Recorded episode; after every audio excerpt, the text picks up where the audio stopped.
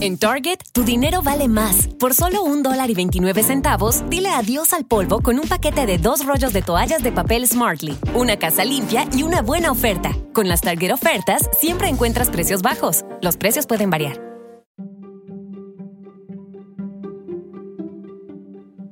Ha pasado ya más de una década de su bicampeonato. Y lo que en su inicio pareciera ser una de las carreras más laureadas de la Fórmula 1 se ha traducido en una espiral de inverosímiles sin sabores. Esto es F1 en casa, la serie de los campeones. Fernando Alonso es un personaje al que se le puede amar u odiar, pero que como buen campeón jamás pasa desapercibido.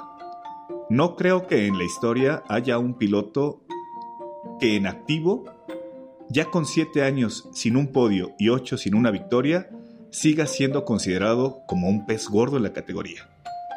Definitivamente él, junto con Vettel, Hamilton y hasta Raikkonen, son quienes encabezan con letras mayúsculas el cártel de un gran premio cada 15 días.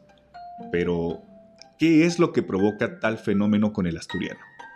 Que, aún teniendo el campeonato más añejo de la parrilla, sigue ostentando un nombre que impone el respeto en todo el paddock.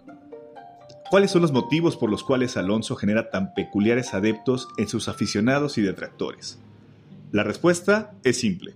Fernando Alonso, como pocos, es un fuera de serie en la pista y tiene un talento descomunal. Pero eso, lamentablemente, no es todo lo que se requiere en el mundo automotor. Personalmente, tenemos la idea y la teoría de que un piloto de Fórmula 1 maneja su carrera en varios rubros. El más importante, sin duda, es su desempeño en la pista, y de ahí se derivan otras aristas, que no por menos prioritarias dejan de ser trascendentales, como el tomar las decisiones correctas. Bajo esa tónica, el asturiano tal vez sea el mejor piloto dentro de la pista, pero no así fuera de ella y hablo concretamente en no haber tomado las mejores decisiones en momentos clave.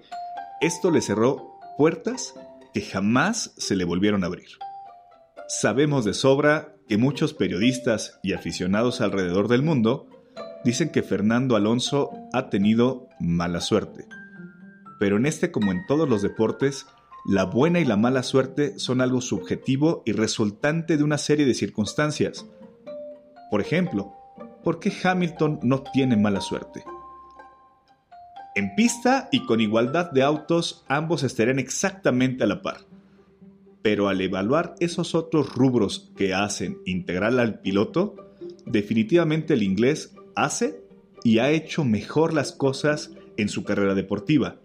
En resumen, Hamilton ha tomado las decisiones correctas en el momento correcto.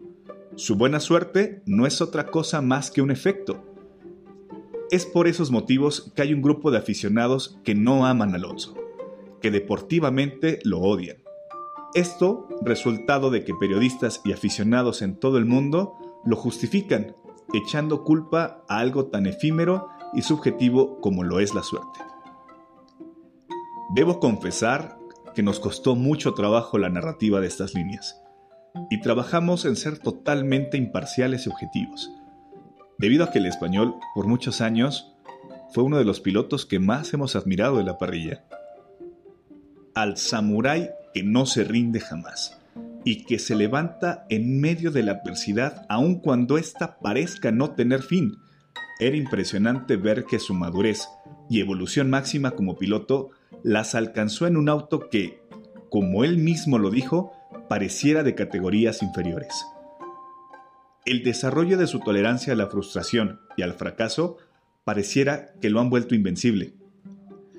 Me atrevería a decir que bajo las circunstancias en las últimas temporadas, su edad y su auto, muchos pilotos ya se habrían retirado o migrado definitivamente a otra categoría. Por eso, y más, nos hubiese sido muy fácil caer en el ciego fanatismo de la mayoría de sus admiradores. Pero al final, tenemos la conclusión de que nadie más que él eligió el lugar donde está parado ahora, a sí mismo la manera en la que se ha desarrollado su carrera en la Fórmula 1. Y aunque en este ejercicio solamente nos referimos a su carrera en Fórmula 1, su paso por las demás categorías de 2018 a 2020 también dejan al descubierto situaciones que no han favorecido al español. Si bien su participación en Le Mans fue redonda y en el Rally Dakar fue medianamente aceptable, nos enfocaremos en la participación en la Indy 500. Las 500 millas de Indianápolis es una de las carreras más complejas y demandantes del mundo del automovilismo. En esta legendaria competencia no basta ser un piloto rápido y fenomenal. Hay que vivir y entender el ambiente de esa carrera que nada tiene que ver con cualquier competencia del mundo. Varios pilotos a lo largo de décadas han fallado en su intento por ganarlas. Fernando Alonso, por su parte, apuntó en 2017 a ese objetivo y se embarcó a la aventura creyendo que llevaba una ventaja llamándose Fernando Alonso. Si bien 2017 ha sido su participación más aceptable siendo un debutante, la realidad es que jamás tuvo la opción real de poder ganar una carrera. Volviendo al tema de las decisiones. Tal vez sería momento de plantearse correr una temporada completa en Indy. Y así Solo así, y no por el nombre y talento, poder aspirar a ganar esa anhelada carrera. Soy un convencido de que las cosas pasan por algo, y convencido también de que Fernando Alonso aún tiene algo más que enseñarnos en la Fórmula 1. Hoy ya es uno de los históricos de la categoría y definitivamente el mejor piloto español de todos los tiempos. Estoy seguro de que no se ha retirado porque perfectamente él está convencido de que aún le falta algo por dar.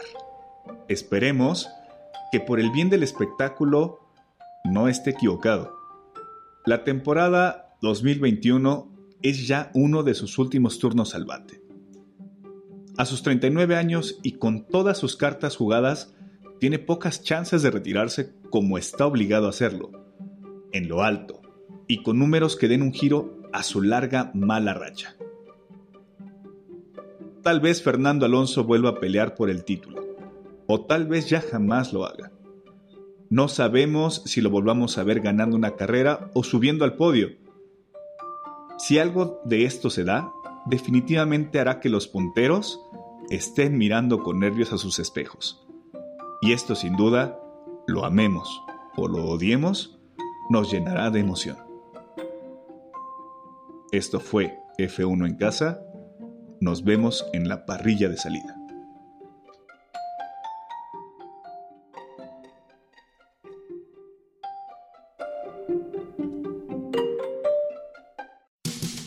The air we breathe, the water we drink, the soil that grows food for our families. These basic elements are essential to healthy, happy lives. America's corn growers think so too. Across the country, they're pitching in every day and doing the work to produce food and fuel that is healthy in a sustainable way. Go to ncga.com to learn more about how corn farmers grow a more sustainable future for us all. That's ncga.com. If you're a night owl looking for a great job, Walmart is hiring overnight shift workers. Pay starts at $14.50 to $15.50 per hour, and you'll earn great benefits, including 6% 401k match, $1 a day college, time off when you need it, and discounts and savings. Other opportunities are also available with varying pay rates for daytime shifts. Text 240 to 240 to apply with Walmart today. Again, all you have to do is text 240 to the number 240 to apply.